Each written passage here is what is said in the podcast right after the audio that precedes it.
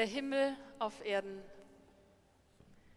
Erfahrung des Glücks, Erfahrung des Lebens, Erfahrung, dass es mir so gut geht, dass ich gar nicht weiß, wohin mit meiner Dankbarkeit. Erfahrungen, die mein Leben überstrahlen, Erfahrungen, auf die ich nicht verzichten möchte. Das kann der Himmel auf Erden sein. Mein Kollege hatte so eine Erfahrung vor ein paar Wochen. Er war im Sommer von jetzt auf gleich lebensbedrohlich erkrankt.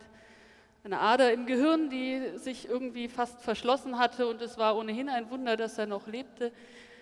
Den Sommer über auf der Intensivstation und bei jedem Einschlafen die Ungewissheit, ob er noch einmal aufwachen würde. Dann sehr kurzfristig angesetzt die Operation. Er wusste, ungefähr 40 Prozent Chancen, das zu überleben. Und dann wacht er auf und sagt, und da steht die Ärztin an meinem Bett und sagt, ja, Sie sind geheilt.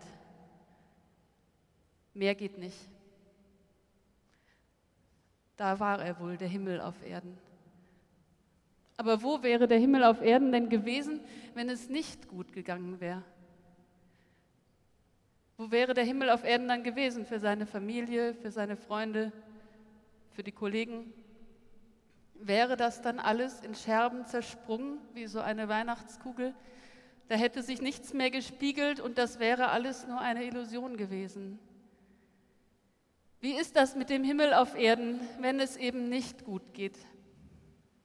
Kann ich mir den Himmel auf Erden dadurch retten, dass ich einfach meine Ansprüche so ein bisschen runterschraube also, dass ich vom Himmel auf Erden nur so groß denke, dass es ungefähr dem Glück entspricht, was ich in meinem Leben wohl haben werde.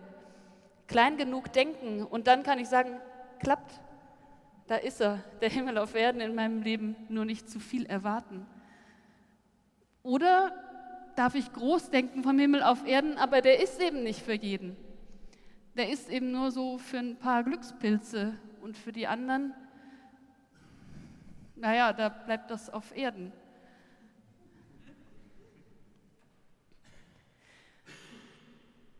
Ich mache für heute Abend nochmal den Trick, den Jürgen beim letzten Gottesdienst gemacht hat. Ich nehme einfach mal an, dass es kein Zufall ist, dass wir hier sind, hier in diesem Gebäude, was es nur gibt, weil es diesen Menschen gegeben hat, ohne die es, die, den es dieses Gebäude nicht geben würde, weil es diesen Menschen Jesus von Nazareth gegeben hat, dessen Leben immer noch nachwirkt. Ich nehme für heute Abend einfach einmal an, dass die Antwort auf die Frage nach dem Himmel etwas mit diesem Menschen zu tun hat und mit dem Fest Weihnachten, was wir jetzt bald feiern und was von all dem drumherum einfach nicht totzukriegen ist, weil da eine Hoffnung ist und bleiben will und gefeiert werden will. Ich nehme einfach mal an, dass man in diese Richtung suchen kann. Und das hat einen großen Vorteil. Denn wenn ich in diese Richtung suche, dann hat die Antwort schon eine Probe bestanden. Dann ist schon mal klar, dass diese Antwort nicht vorläufig ist, nicht kitschig, nicht süßlich und nicht nur für Glückspilze. Denn sie wurde gegeben von diesem Menschen, dessen Geburt wir dann bald feiern und der gestorben ist als Folteropfer einer zynischen Justiz. Und an dem Gott gezeigt hat, dass seine Liebe stärker ist als der Tod und in dessen Leben etwas von diesem Himmel auf Erden greifbar geworden ist für die Menschen um ihn herum. Menschen, die dort eine Erfahrung des, der Fülle und des Lebens gemacht haben und eine solche möchte ich euch jetzt vorlesen.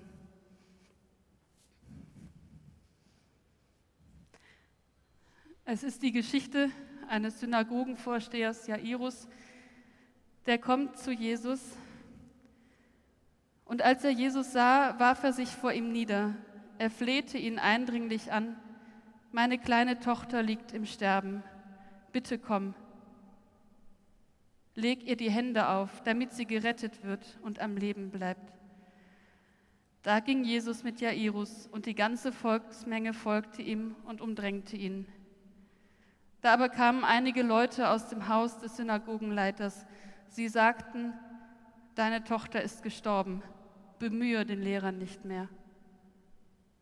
Aber Jesus hörte, was sie berichteten. Er sagte zu dem Synagogenleiter, Hab keine Angst, glaube nur. Jesus ließ sonst niemanden mitkommen, außer Petrus, Jakobus und Johannes, den Bruder von Jakobus. Als sie zum Haus des Synagogenleiters kamen, sah Jesus die aufgeregten Menschen. Sie weinten und klagten laut. Jesus ging hinein und sagte zu ihnen, Warum seid ihr so aufgeregt? Warum weint ihr? Das Kind ist nicht gestorben, es schläft nur. Da lachten sie ihn aus. Aber er warf alle hinaus. Er nahm nur den Vater des Kindes, die Mutter und seine Jünger mit und ging in den Raum, in dem das Kind lag. Und Jesus nahm die Hand des Kindes und sagte zu ihm, Talita cum, das heißt übersetzt, Mädchen, ich sage dir, steh auf. Und sofort stand das Mädchen auf und ging einige Schritte umher. Es war zwölf Jahre alt. Da gerieten alle vor Staunen außer sich. Und Jesus schärfte ihnen ein, erzählt niemandem etwas davon. Und dann sagte er, gebt dem Mädchen etwas zu essen.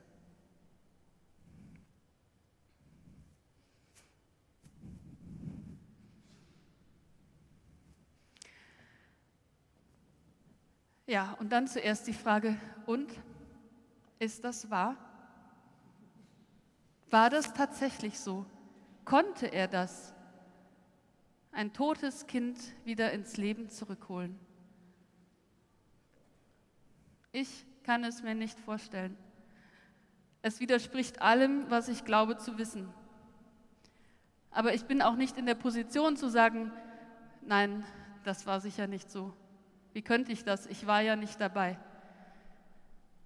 Das Gute ist, auf diese Frage kommt es nicht an. Was nützen uns die Wunder von gestern? Dass da mal jemand echt Glück gehabt hat? Nein, der, der, Grund, dass diese Geschichte aufgeschrieben worden ist, ist nicht, weil es vielleicht exakt so war oder vielleicht auch nicht, es geht um eine Wirkung. Es geht um die Wirkung, die Jesus auf die Menschen hatte. Es geht um das, was sie an ihm erleben konnten. Es geht um eine Erfahrung, die sie zutiefst berührt hat. Und diese Erfahrung haben sie in diese Geschichte gekleidet und in andere natürlich auch. Und das sind Erfahrungen, die auch wir noch machen können. Da ist zum Beispiel die Erfahrung der Skepsis. Das hat doch alles keinen Zweck. Bemühe ihn doch nicht länger. Finde dich doch einfach ab. Es ist eben so, wie es ist. Da ist die Erfahrung des fundamentalen Widerspruchs von dem Wissen dieser Leute und dem Glauben. Und ich meine damit jetzt nicht sowas wie Theologie und Naturwissenschaft und wie war das mit dem Urknall oder so. Das lässt sich alles regeln. Aber diese Frage, was wir wissen von der Welt, ist doch, wir wissen, dieses Mädchen ist tot. Wir wissen, da ist nichts mehr zu hoffen. Wir wissen, dass diese Welt so voll von unfassbar viel Leid ist, dass da kaum noch Raum für Hoffnung ist. Wir wissen das. Aber Jesus setzt da einen Glauben dagegen. Und dieser Glaube ist größer. Vor diesem Glauben an diesen Gott des Lebens, der so viel größer ist als diese Welt, vor diesem Glauben ist der Tod dieses Mädchens nicht mächtiger als ein Schlaf.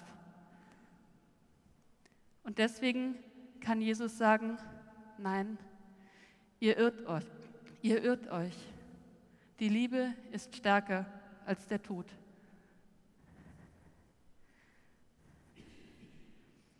Und was dann geschieht, geschieht im Verborgenen. Das krempelt die Welt nicht um. Das stürzt nicht alles übereinander. Nein, das ist kaum zu sehen von außen. Was dann geschieht,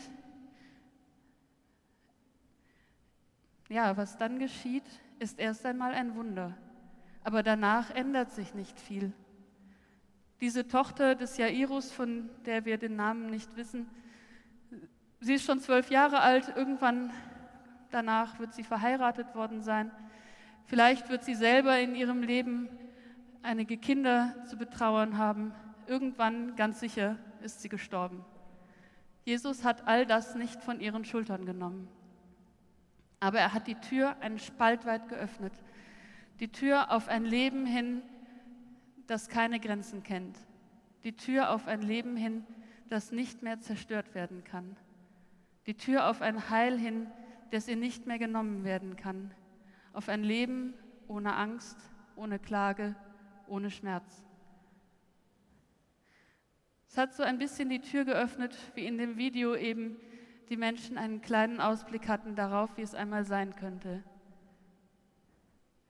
Es hat die Tür geöffnet hin zu der Ahnung, dass da, wo wir am Ende sind, der Himmel erst anfängt.